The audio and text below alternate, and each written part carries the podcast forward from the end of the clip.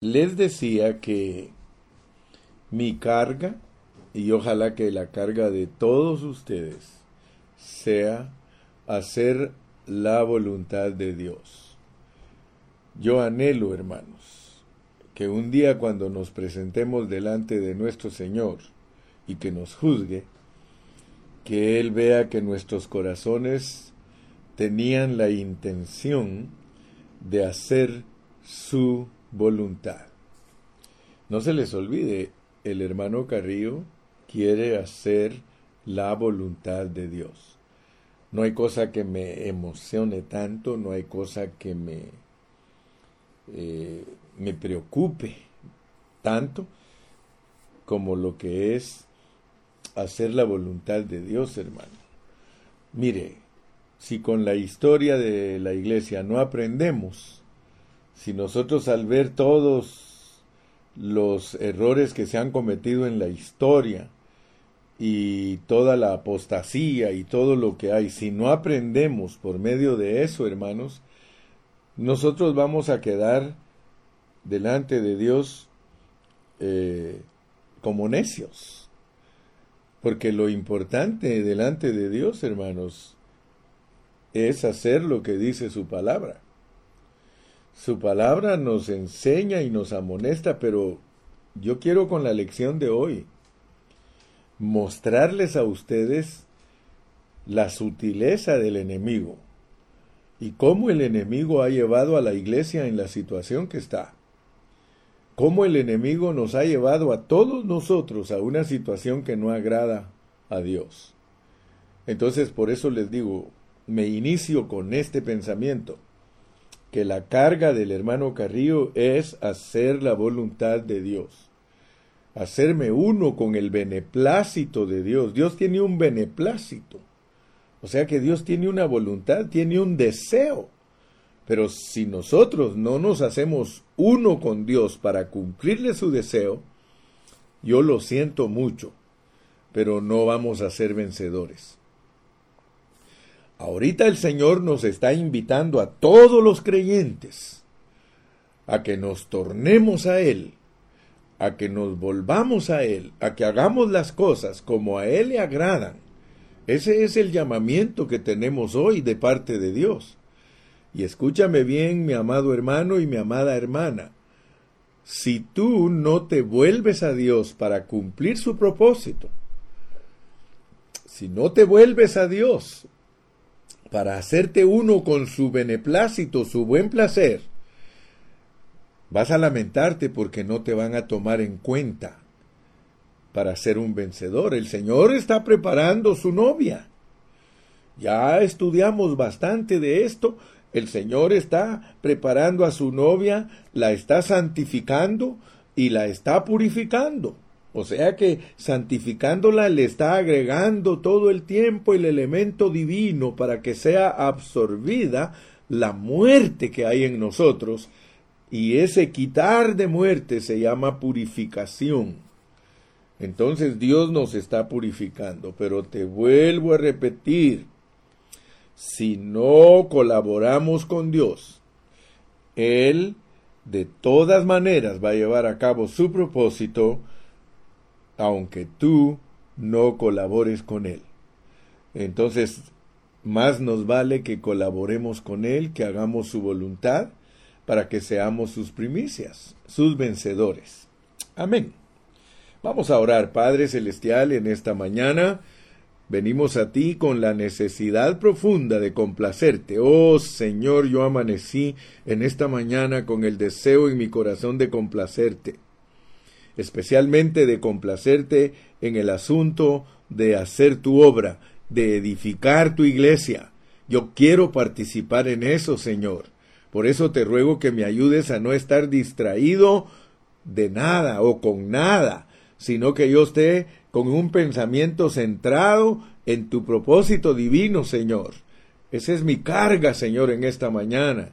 Que mis hermanos capten esto, Señor, que puedan hacerse uno conmigo y contigo, para que todos te complazcamos y seamos la iglesia gloriosa de este último tiempo, la iglesia que pone atención a tu beneplácito para tenerte contento, para complacerte, Señor. Aquí nos ponemos en tus manos en esta mañana. Gracias, Señor Jesús. Amén, amén. Muy bien, hoy voy a estarles hablando de los eh, siete aspectos de la iglesia, ya que los hemos mencionado muchas veces eh, y hemos hablado un poquito de cada uno de ellos, pero hoy vamos a verlos un poquito más claros, los siete aspectos de la iglesia. Pero sin olvidarnos, sin olvidarnos que a lo largo de toda la historia, Satanás ha centrado sus ataques contra la iglesia. Y yo quiero que ustedes vean que el trabajo de Satanás es incesante. Satanás no se ha dado por vencido, a pesar que es eh, un ser que ya está vencido por Cristo, pero sigue operando. Y eso es lo que nosotros a veces no entendemos, cómo es que si ya lo venció Cristo, Él sigue operando. Pero por favor, mis amados hermanos, pongan atención. Satanás ha hecho un trabajo incesante en la iglesia del Señor. El, enemigo la ha querido dividir y, quiero decirles, hermanos, por favor, es bien fácil dividirse. O sea que muchos hermanos ni siquiera se han apercibido, muchos hermanos no han visto que Satanás les ha producido un corazón divisivo. Dime si no es división, si tú no puedes apreciar a todos los demás hermanos en Cristo, que están lavados con su sangre preciosa y que están perdonados porque ellos han aceptado a Cristo. Si tú no los puedes aceptar a ellos porque pertenecen a otro grupo y tienes cierto celo en tu corazón de que porque no se visten igual a ti o no se peinan igual a ti o no se reúnen de la manera que tú te reúnes, si tú eres el que tiene ese corazón, la sutileza de Satanás te ha dañado. ¿Por qué? Satanás quiere dividir a todos los cristianos quiere hacerle daño a la iglesia. Y mira cuál es la sutileza de Satanás para hacerle daño a la iglesia. La vuelve religiosa, la vuelve una iglesia que tiene mucho orgullo porque tiene mucho conocimiento teológico, o bien lo tiene metido en las organizaciones. Óyeme bien, Escúchame bien. La religión, el conocimiento y la organización, porque muchos no tienen ojos abiertos para ver lo que no complace a Dios. Y eso es tremendo, hermano. Eso es tremendo. No tener ojos abiertos para ver lo que no complace a Dios, hermano, esa es una pérdida colosal es una gran pérdida para el pueblo de Dios, hermano. Porque yo quiero decirle, y ojalá que usted tenga ojos para ver esto y, oídos para oír esto. La iglesia está totalmente dividida como cuerpo de Cristo. Está totalmente dividida y los hermanos son tan ciegos que no lo ven. Fíjese, una pregunta una pregunta. ¿Por qué los hermanos que han tratado de servir a Dios con todo su corazón desde que se inició la iglesia de Cristo, tienen el cuerpo partido, todo hecho pedazos? Escúchame bien. La predicación de hoy es muy seria.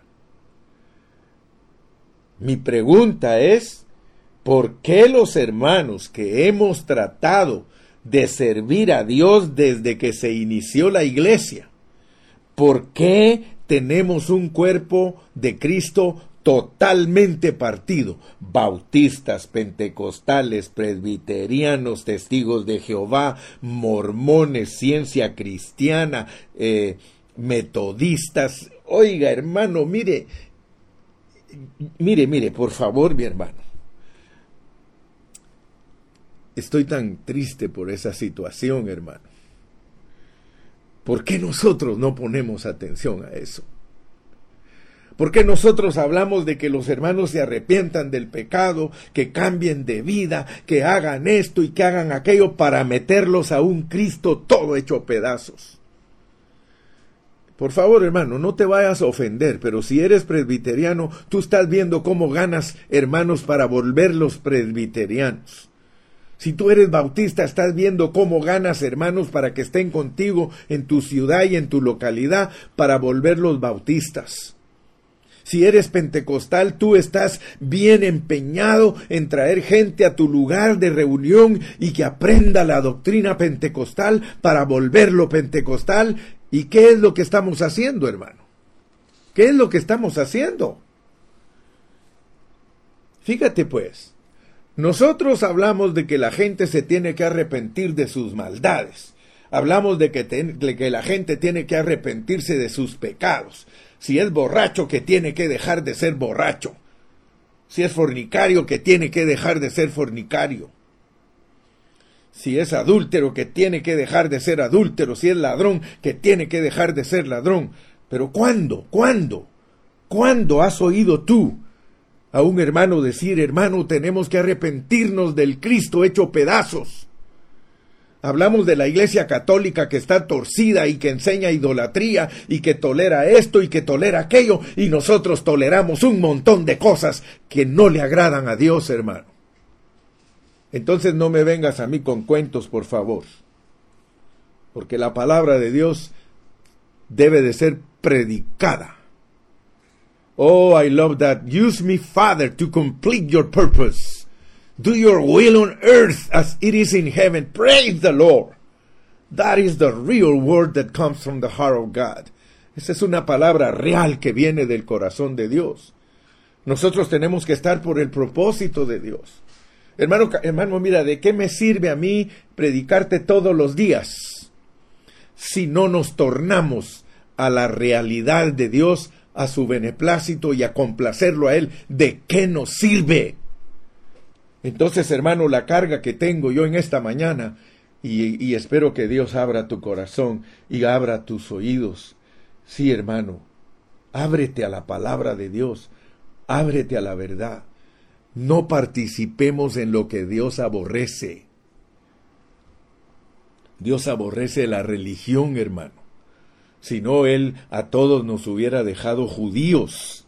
Dios aborrece la religión, hermano. Si mire, con, con, quien el Señor Jesucristo fue bien duro cuando estuvo aquí en la tierra, fue con todos los religiosos, los fariseos, los saduceos, todos los escribas, esos hombres que querían que la gente estuviera presa y cautiva en un método de religión. Muchos de nosotros estamos iguales que ellos o peores, hermano. ¿Sabías tú que los cristianos hemos hecho pedazos el cuerpo de Cristo por causa del conocimiento y la doctrina? ¿Sabías tú, hermano, de verdad yo te pregunto, ¿tienes ojos para ver eso, hermano? Entonces, ¿por qué no sales de eso? Yo siento la aflicción que lleva mi hermano Fernando Martínez, hermano siento la aflicción y la carga que él lleva en su corazón, porque al comentar yo me doy cuenta, él dice, los hermanos quieren seguir predicando un mensaje que ya caducó quieren seguir predicando en cada culto. Ellos están hablando de cómo sanar enfermos, de cómo echar fuera demonios, de cómo liberar a la gente, de cómo acomodar a la gente y diciéndole y prometiéndole que Dios es el consolador, que Dios... ¿Y qué vamos a hacer con todo lo que practicamos mal? Oh Señor Jesús, ayúdanos Padre, ayúdanos Señor. Sabe que yo me asusto, hermano. Yo me asusto por qué los hermanos no han orado para entender Efesios 4 del 4 al 7. ¿Por qué no hemos orado para entender eso, hermano? Mira, lo vamos a leer hoy porque yo tengo una carga profunda en este día, hermano. En el capítulo 4.4 dice, un cuerpo, un cuerpo, hermano. Nosotros tenemos que predicar que en toda la tierra hay un solo cuerpo de Cristo. Pero si nosotros no lo entendemos, si nosotros no queremos salir de ese sistema viciado en el cual estamos metidos, ¿cómo vamos a unir al cuerpo de Cristo para que cuando Él regrese lo encuentre unido? Por eso les digo, la carga que lleva el hermano Carrillo es profunda.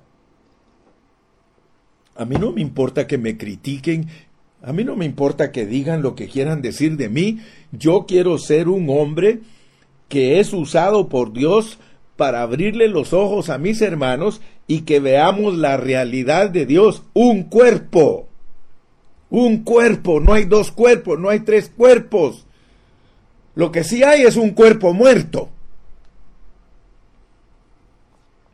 Pero nosotros no tenemos que ser ese cuerpo muerto, ese cuerpo muerto es el anticristo, hermano.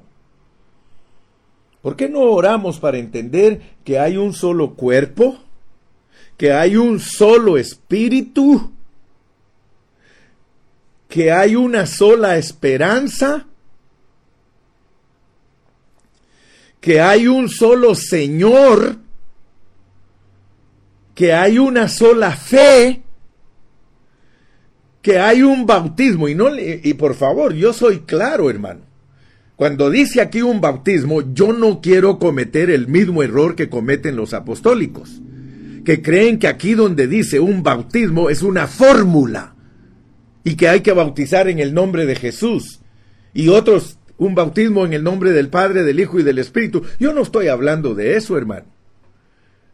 Precisamente estoy hablando en contra de eso porque eso lo que ha hecho es desunir al cuerpo. Aquí donde dice un bautismo, es entender que nosotros, bajo el contexto de las epístolas, hemos sido bautizados en la muerte de Cristo. Hemos sido bautizados en su muerte. Un bautismo y ese bautismo produce la unidad del cuerpo. Si tú lo lees en Primera de Corintios, dice, no ignoremos las cosas espirituales. Un bautismo, hermano, que nos hace un solo cuerpo. Léelo. Primera de Corintios 12, 13. Se me hace que ese es. Vamos a leerlo, hermano, porque esta mañana no estoy enojado, ¿ok? No estoy enojado. Yo hablo inspirado. Yo hablo así. Dice en el capítulo 12 de Primera Corintios y versículo 13, porque por un solo espíritu, fíjate, el solo espíritu de Efesios 4, por ese solo espíritu, porque no hay otro, fuimos todos bautizados en un cuerpo. Hay un cuerpo y un bautismo. Yo no estoy fuera de contexto. Si alguien cree que estoy aplicando mal la palabra de Dios, lo siento mucho, pero aquí está diciendo un cuerpo, un cuerpo, un espíritu, un bautismo. Y lo repite Pablo. Mira cuál es. Mira, dice, porque por un solo espíritu, el un solo espíritu de Efesios 4, fuimos todos bautizados, el un bautismo de Efesios, en un cuerpo, el un cuerpo. Entonces no me digas a mí que está hablando de fórmulas de bautismo. Por favor, hermano, hermano apostólico, discúlpame que te voy a hablar directo, porque así como le hablo directo a los católicos y le hablo directo a los bautistas y a los presbiterianos y a los adventistas, a ti también tengo que hablarte directamente porque la doctrina de tu bautismo ha dividido al cuerpo de Cristo y lo tiene todo fraccionado al grado que tú crees que si alguien no se bautiza en el nombre de Jesús, tú crees que no es salvo. Y esa es una mentira, discúlpame. Es una mentira. ¿Por qué? Porque el un bautismo es para que entiendas que somos un solo cuerpo y que todos estamos en un solo espíritu. No está hablando de fórmulas. No te dejes engañar de la sutileza de Satanás. Satanás te ha inspirado a que dividas el cuerpo con tus doctrinas. Y no solo a ti te hablo, cualquier doctrina, sea bautista, sea presbiteriana, sea adventista, cualquier doctrina que divide al cuerpo de Cristo, no está cumpliendo con el beneplácito de Dios de no partir el cuerpo. Satanás ha engañado en la historia de la iglesia, su trabajo es incesante. Aleluya. Aleluya. ¿Por qué crees que el apóstol Pablo habla de que en estas iglesias se infiltró Satanás? Aquí en Efesios claramente el apóstol Pablo nos dice que Satanás se infiltró. ¿Sí? ¿Quieres leerlo conmigo? Leamos ahí, hermanos, y para eso estamos aquí.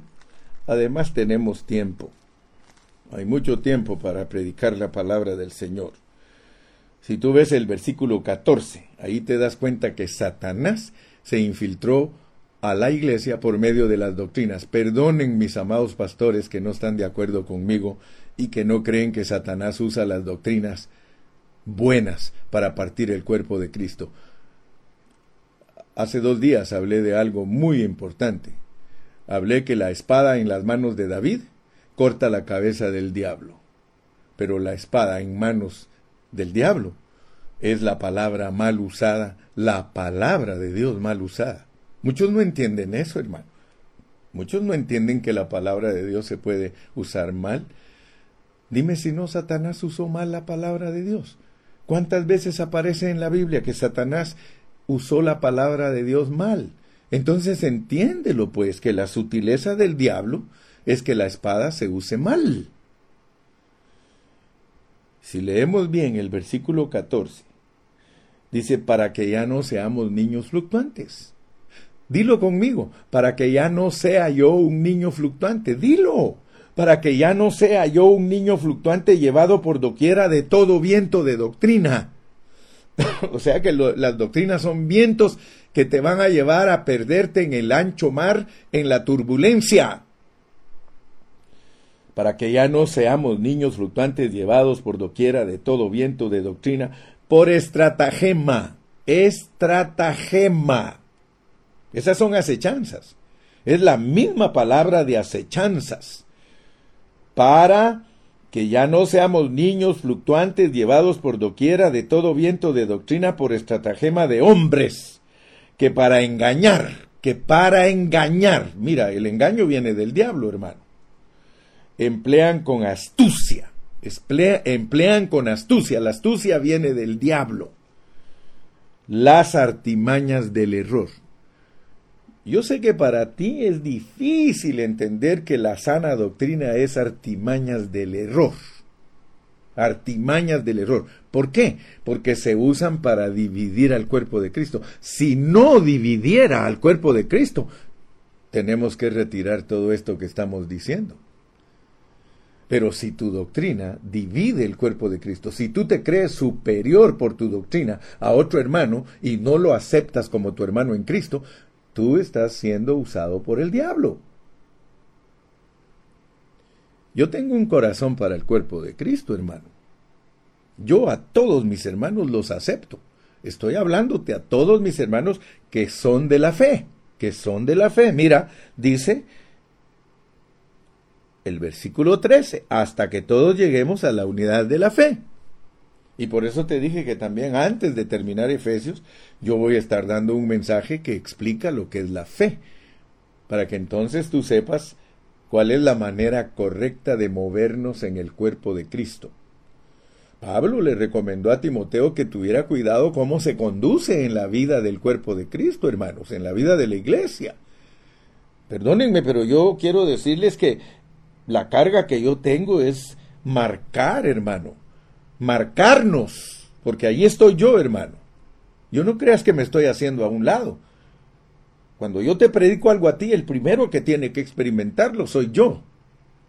Yo te estoy hablando, hermano, de que el cuerpo de Cristo está partido y que las acechanzas de Satanás han logrado su propósito con muchos hermanos, con muchos. Satanás, el propósito de Satanás se ve bien cumplido en muchos hermanos. Y quiero decirles, son, son mis hermanos, son mis hermanos, son salvos, claro que son salvos. Son cristianos, claro que son cristianos. Yo no estoy condenando a nadie. Yo estoy viendo cómo rescato a mis hermanos del error. Yo estoy viendo cómo salimos para complacer a nuestro Dios, hermano, porque si no complacemos a, a nuestro Dios, nosotros no tenemos parte en este negocio. Leamos una y otra vez Mateo 16. Ahí en Mateo 16 el Señor dijo, edificaré mi iglesia, hermano. Y la iglesia tiene que ser edificada. Y quiero decirte que Dios la está edificando. Dios está edificando su iglesia y dijo que el, el Hades no va a prevalecer contra ella. Mentira que el diablo nos va a ganar. Entonces Dios no tendría su iglesia gloriosa al final quiero que sepas que lo que estamos predicando es algo certero, algo seguro. Nosotros estamos siendo exhortados por Dios para arrepentirnos del Cristo partido y hecho pedazos para que vengamos a ser la iglesia gloriosa, la iglesia que está santificada y purificada y que es sustentada y cuidada con ternura. Esa es la iglesia del Señor, hermano. Y nosotros tenemos que colaborar para que Dios lleve a cabo la obra edificadora. Por eso necesitamos Efesios, hermano. Por eso necesitamos Efesios. Efesios es una epístola necesaria para que el cuerpo de Cristo pueda operar en una forma sana. Fíjate que cuando nosotros entendemos Efesios, cuando nosotros entendemos Efesios, hermano, wow. Gracias, hermanita Carrillo. Cuando nosotros entendemos, Efesios, nosotros nos vamos a dar cuenta que solo Cristo es el elemento y factor real que edifica la iglesia. Fuera de Cristo ninguna otra cosa, por muy buena que parezca, va a edificar la iglesia. Escúchame bien. Las doctrinas, aunque sean sanas, no van a edificar la iglesia. Dios no va a usar las doctrinas para edificar su iglesia. El Señor va a usar el único elemento y factor que es Cristo. Por eso Cristo en Pedro lo hace piedra. Tú eres el Cristo, el Hijo del Dios viviente. Sí, tú eres Pedro. Eso que dijiste te hace Pedro. Entonces, hermanos, sabiendo que la única realidad sobre la cual Dios edifica su iglesia es Cristo, entonces, hermano, ¿qué estamos haciendo? La visión de la iglesia en Efesios requiere el hacernos uno con el beneplácito de Dios. ¿Por qué, hermano? Porque Efesios nos muestra la conformación de la iglesia desde el punto de vista de Dios. Leamos de nuevo Efesios 2.22. En quien vosotros, en quien vosotros también sois juntamente edificados para morada de Dios en el Espíritu. Mira pues, porque quiero decirte algo. Ahí, ahí, quiero decirte algo. Muchos creyentes y hay, profesores de la Biblia que dicen lo que voy a decir ahorita. Ellos dicen, oh, sí, dice, la iglesia va a ser edificada, sí, pero ahorita no puede ser edificada. Fíjate pues cómo piensan muchos hermanos. Ahorita en este tiempo la iglesia no puede ser edificada, porque Dios primero la tiene que juntar toda. Ahorita en este tiempo, en esta era, no creemos que Dios eh, va a edificar su iglesia. Tal vez lo máximo que va a hacer en este tiempo es juntar todos los materiales. Fíjese la idea que tienen muchas personas acerca de la edificación de la iglesia. Es más, yo tenía un maestro de Biblia de hace unos 40 años atrás y él nos decía, no, hermanos, eh, juntar a la iglesia ahorita, ese es, eso es algo, esa es una, una utopía. O sea que es algo imposible. O sea que para los hombres es imposible ver una iglesia como cuerpo de Cristo sin denominaciones. Fíjate que eso ya sucedió en la historia. Si tú no estás bien informado, yo, yo quiero informarte pero a principios del siglo XIX. a principios del siglo XIX, o más bien dicho sería a principios del siglo XX, porque fue allá por 1901, ya estábamos en el siglo XX. Todas las iglesias de Inglaterra, búscalo en la historia, se quitaron el nombre. Ya no se llamaba iglesia bautista, ya no se llamaba iglesia presbiteriana, ya no se llamaba iglesia fulana ni sutana, ellos se pusieron hermanos, hermanos. Todavía hay algunas de esas iglesias, en inglés son brethren, la hermandad. Y dicen que Dios bendijo a la iglesia en ese tiempo, hermano, como nunca, como nunca. Fíjate, hermano, muchos dicen, no, el Señor va a edificar su iglesia y lo tienen como un asunto para el futuro. Pero yo quiero decirte que eso da tristeza, hermano, porque eso anula Efesios. Decir que la iglesia es para ser edificada en el futuro, hermano, eso anula Efesios. Si Efesios es para que hoy, hoy, si no, no dijera, mira, en quien vosotros también sois, sois hoy, juntamente edificados para morada de Dios en el Espíritu. Ahora, nosotros tenemos que hacernos una pregunta. ¿En qué consiste la edificación de la iglesia? Porque muchos no saben en qué consiste la edificación de la iglesia.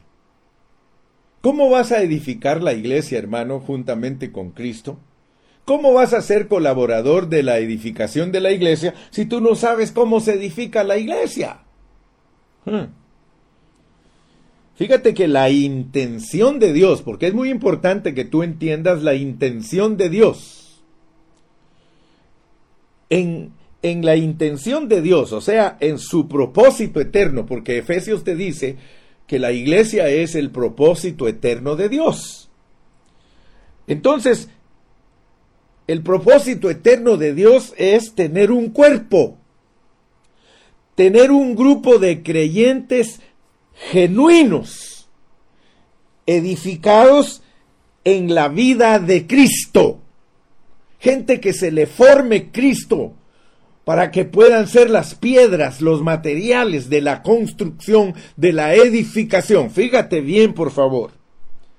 Porque Cristo quiere ser expresado. Ese es el propósito de Dios. Pero algunos creyentes, debido a la sutileza de Satanás, piensan que eso se va a llevar a cabo hasta que nos resucite Dios. Algunos maestros cristianos dicen que, conforme a la tipología, que ahorita estamos viviendo el tiempo de David, y que David fue el que Dios usó para juntar todos los materiales para que cuando viniera Salomón construyera el templo. Pero eso es una mala aplicación de las figuras del Antiguo Testamento porque la figura bien aplicada es que Cristo como David dejó preparados todos los materiales para que Salomón, que es tipo del Espíritu Santo, los ponga todos juntos y arme el edificio de Dios. Fíjate pues.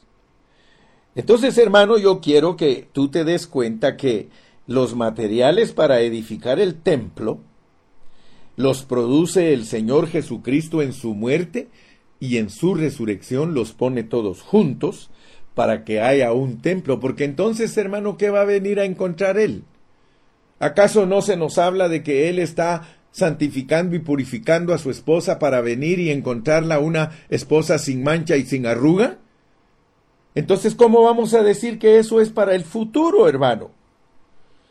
Esas, esas personas que creen que, que edificar la casa de Dios es para el futuro, ¿Sabes, ¿Sabes cuál es su, su, filosofía, su entendimiento? Oh, dice, no, no, no, ahorita lo único que nosotros tenemos que hacer es orar, ahorita lo único que tenemos que hacer es cantar, ahorita lo único que tenemos que hacer es ayudar a los creyentes a que aprendan a leer la Biblia, hay que ganar almas, hay que sanar enfermos, hay que echar fuera demonios, ahorita eso es todo lo que la iglesia tiene que hacer para que los hermanos sean espirituales. Hermano, ¿Cómo va a ser posible que nosotros hemos perdido de vista la edificación de la iglesia como un solo cuerpo. Hermano, ¿sabes por qué es que lo hemos perdido de vista? Porque la sutileza de Satanás se ha metido en la vida de la iglesia y por eso ha hecho que los hermanos se duerman y que estén drogados y que estén borrachos en su manera de ver la Biblia. La Biblia para poderla ver bien tenemos que estar sobrios, tenemos que estar, hermano, como personas que tienen una mente clara, hermano. Porque yo quiero decirte que no importa cuánto ayudemos nosotros a los hermanos en sus asuntos, si no es algo acertado para que la iglesia venga a ser una iglesia gloriosa, hermano, de nada nos sirve nuestra actividad, porque todo lo que es actividad que no colabora con el propósito de Dios, hermano, esa actividad será anulada. Decir que el edificio de Dios va a ser edificado en otro tiempo, esa es, es una equivocación colosal. Si hoy no nos unimos los ministros de Dios, si hoy no logramos la unidad del alma, porque la unidad del espíritu nos quiere llevar a la unidad del alma. ¿Y sabes por qué se te hace duro entender la predicación del hermano Carrillo? Porque el hermano Carrillo está predicando no solamente la unidad del espíritu, que es la vida de Dios en nosotros, sino que estoy hablándote de algo más profundo, la unidad del alma, que es tirar todos nuestros conceptos naturales y todo lo que creemos que está bien hecho para Dios, tenemos que tirarlo a la basura y unirnos como un cuerpo que lucha porque Dios sea complacido en el mundo entero, en el mundo entero. El diablo está procurando una unión global. El diablo siempre imita, hermano, y si nosotros no abrimos bien nuestros ojos, nosotros no vamos a estar en la verdadera batalla. Ayer les dije, el mundo está peleando por una está peleando el bien contra el mal. Ellos están peleando su guerra. Ellos están peleando su batalla. Ellos quieren alcanzar el poder político. Ellos quieren alcanzar todo lo que el anticristo va a venir a mostrarles que sí se puede. Pues yo quiero decirte, hermano, que la batalla del bien y el mal no es la nuestra, porque nosotros no luchamos contra carne ni sangre, sino contra potestades, contra la astucia del diablo que ha torcido la iglesia, con la astucia del diablo que ha hecho que la iglesia sea una iglesia apóstata. Contra eso es lo que estamos luchando y es lo que Dios quiere lograr a través de nosotros, hermanos. Nosotros no somos imitación de unidad, hermano. Nosotros no estamos buscando como el anticristo cómo dominar al mundo y cómo llevarlos a una ruina más profunda. Nosotros somos los que estamos por los intereses de Dios, nosotros somos los hombres de vida que estamos a favor del reino de Dios y estamos contra el reino de Satanás. Porque Satanás con su sutileza ha dividido el cuerpo de Cristo, pero basta ya, hermano, basta ya, renueva tu mente, que estos mensajes sirvan para que tú vuelvas a lo original, vuelvas a las sendas antiguas, vuelvas al principio, para que tú te vuelvas a Dios y que seamos un cuerpo un espíritu, una fe, un bautismo, un Señor. Aleluya, hermano, Dios nos está invitando, pero si tu mente no está clara, si tú no tienes una mente clara para participar en esto que Dios va a dar en su visitación de este tiempo, hermano amado, lo siento mucho, Dios de todas maneras lo va a lograr, aunque sea con unos cuantos. Porque está escrito, Está escrito que el Señor lo logra, hermanos. El Señor logra su propósito. Dale gracias a Dios porque Dios te está invitando a ti. Te vuelvo a repetir, muchos creyentes se han arrepentido de sus pecados, se han arrepentido de sus maldades, se han arrepentido de todas sus malicias pero nunca se han arrepentido de pertenecer a un Cristo hecho pedazos. Ya se acomodaron. Tan grande es la sutileza de Satanás que yo he oído cantos que dicen que se sienten orgullosos de ser pentecostales dice, de todas las iglesias. Solo imagínate qué canto más divisivo. Tú lo has oído. De todas las iglesias, a mí me gusta la pentecostal. ¿Te acuerdas de la tonadita? A mí me gusta, a mí me gusta la pentecostal. A mí me... Y si le, le, dices a un bautista que haga su canto, él te va a cantar. A mí me gusta, a mí me gusta la bautista. A mí me gusta, a mí... Mira hermano, cuánta sutileza hay de Satanás que a muchos les gusta. Nunca me vayas a decir que te gusta pan de vida, hermano, si no te gusta, si no te gusta Cristo. Porque hay muchos hermanos que están enamorados de su ministerio. Ay, dice, yo soy del río viviente. Ay, yo soy del árbol de vida. Ay, yo soy del pan de vida. Forget it. Olvídate. Si eso lo dices con un corazón divisivo, tú no complaces a Dios. Y Dios no puede decir, este es mi Hijo amado en el cual yo tengo complacencia. Ok. Fíjate que a mí me llama la atención, a mí me gusta, te iba a decir. A mí me llama la atención, mira cómo dice en Efesios 6, 19.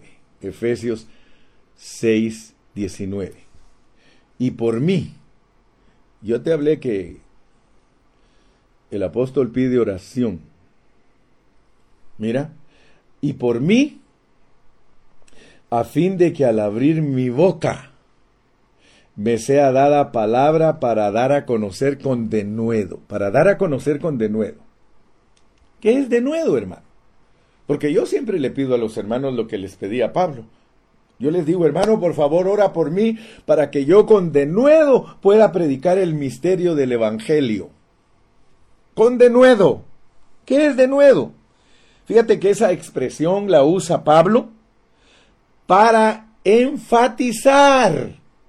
Porque si tú lees qué es denuedo, denuedo, te vas a dar cuenta lo que es. Dice recuperar algo. Recuperar algo recuperar algo, hermano. Nosotros tenemos que predicar para recuperar algo. Efesios fue escrito para recuperar algo.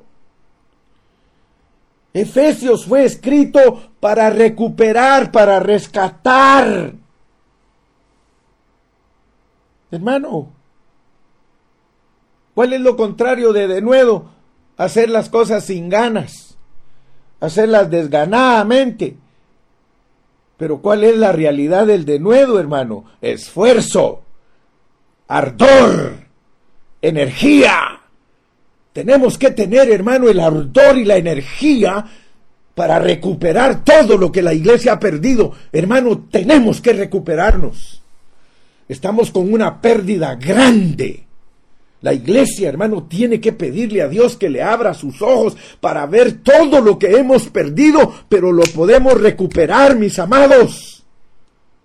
Hagámonos uno. Todo el que escucha al hermano Carrillo, hagámonos uno, pero no para formar un grupo que dice que está recuperado. No, hermano, esto se trata de recuperar a todos nuestros hermanos, traerlos a todos a la realidad, tenemos que predicar con ánimo y sin miedo a los cuatro vientos y decirle a todos nuestros hermanos, hermanos, tenemos que ser uno en Cristo. Tenemos que hacer una realidad, un cuerpo, un espíritu, una misma esperanza, un Señor, una fe, un bautismo, un Dios y Padre de todos.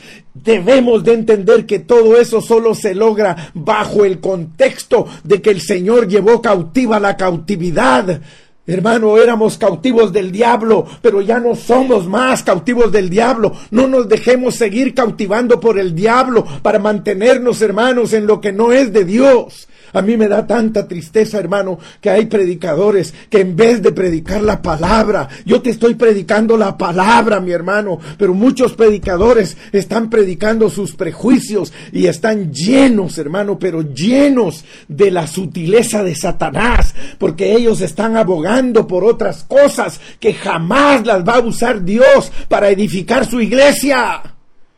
Predicadores pobrecitos allá en Centroamérica, tanto predicador peleonero, hermano, tanto predicador prepotente, creyendo que está edificando y lo que está haciendo es cada día dividiendo más el cuerpo de Cristo, hermano.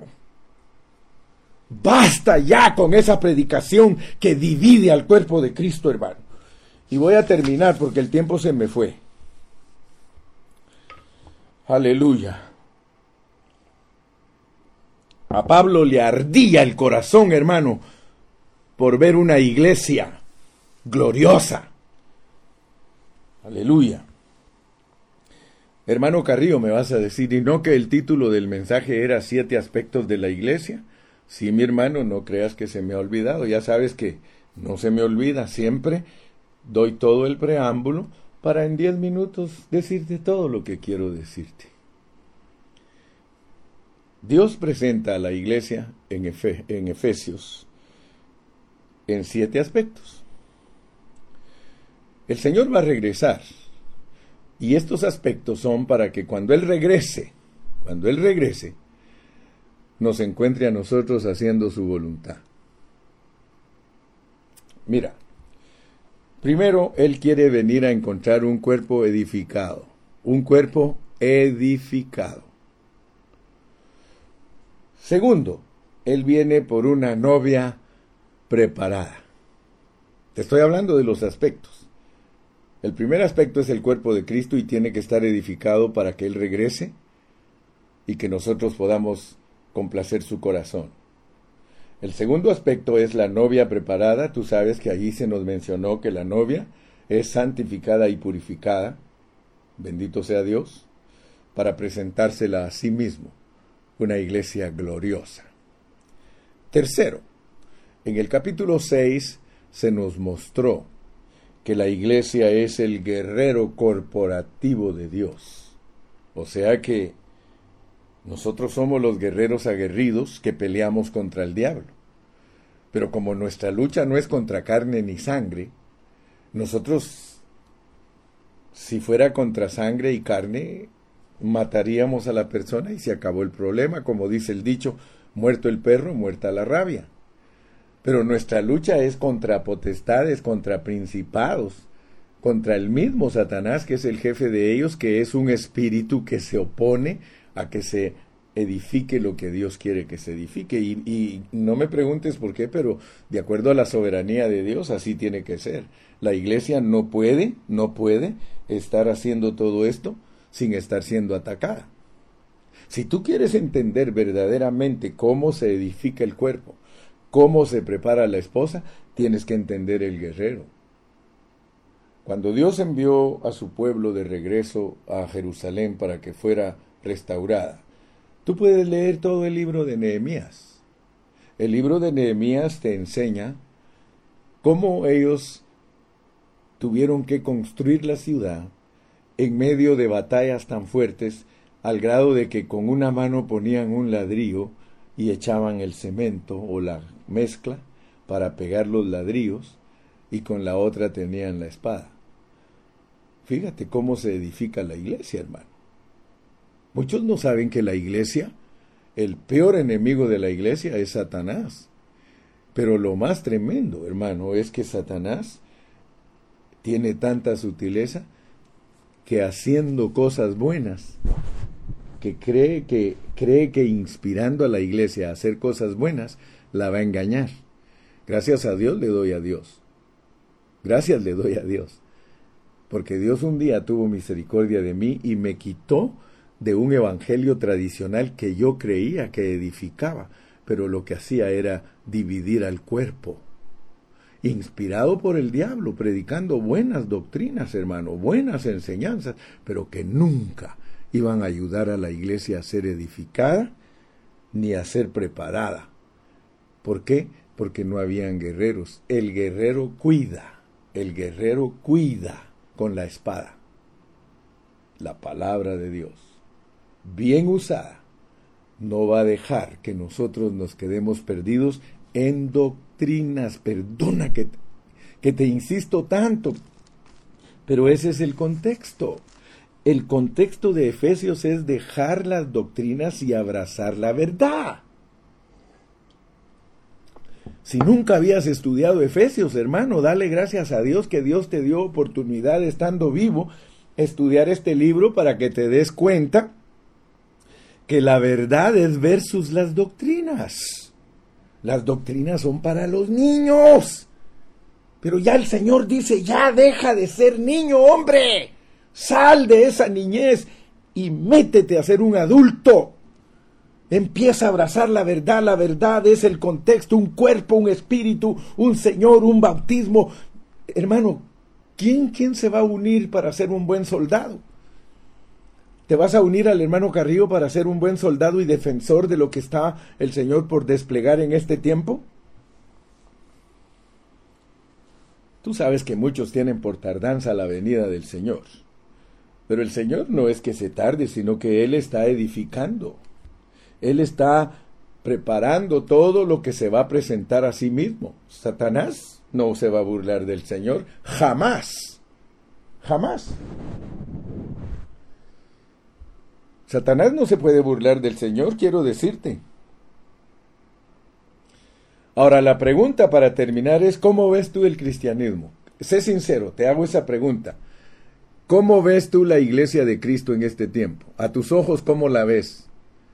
¿La ves como una iglesia gloriosa, unida, predicando a un Cristo glorioso? ¿O la ves como un montón de cristianos peleando unos contra otros, llenos de opiniones y adversidades y llenos de pensamientos naturales. ¿Qué, miras tú? ¿Cómo, ¿Cómo ves la iglesia, hermano? Si tú no aborreces a Satanás, hermano, tú no vas a poder ver la realidad de la iglesia.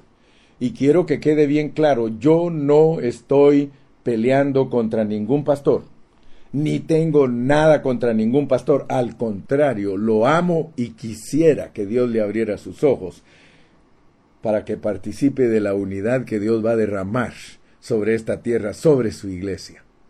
No esperes que nos persigan para matarnos, para unirnos. Muchos esperamos hasta que ya viene todo lo malo y ya... No, hermano, nuestra victoria es hoy. Así que él está edificando su cuerpo, un aspecto, él está preparando su esposa, otro aspecto, él tiene su guerrero espiritual, tercer aspecto, cuarto aspecto, él crió en la cruz a un nuevo hombre. Quinto aspecto, dice que somos la familia de Dios. Sexto aspecto, dice que somos conciudadanos del reino.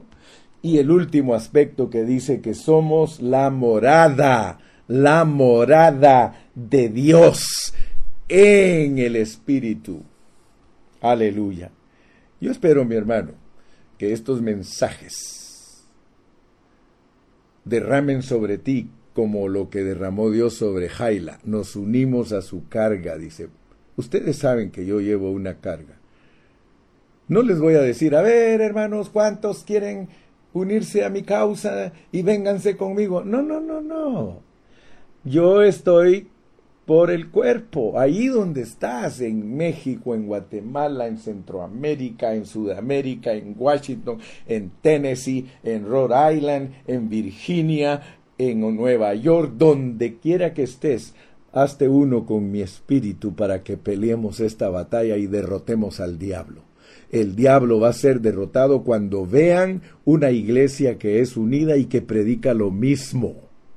Por eso es que llevo esta carga de que todos los hermanos prediquemos lo mismo, hablemos lo mismo. Hermano, no hay necesidad de hablar de otro cuerpo, no hay necesidad de hablar de otro espíritu, no hay necesidad de hablar de otra esperanza, no hay necesidad de hablar de otro Señor, no hay necesidad de hablar de otra fe, no hay necesidad de hablar de otro bautismo, no hay necesidad de hablar de otro Dios.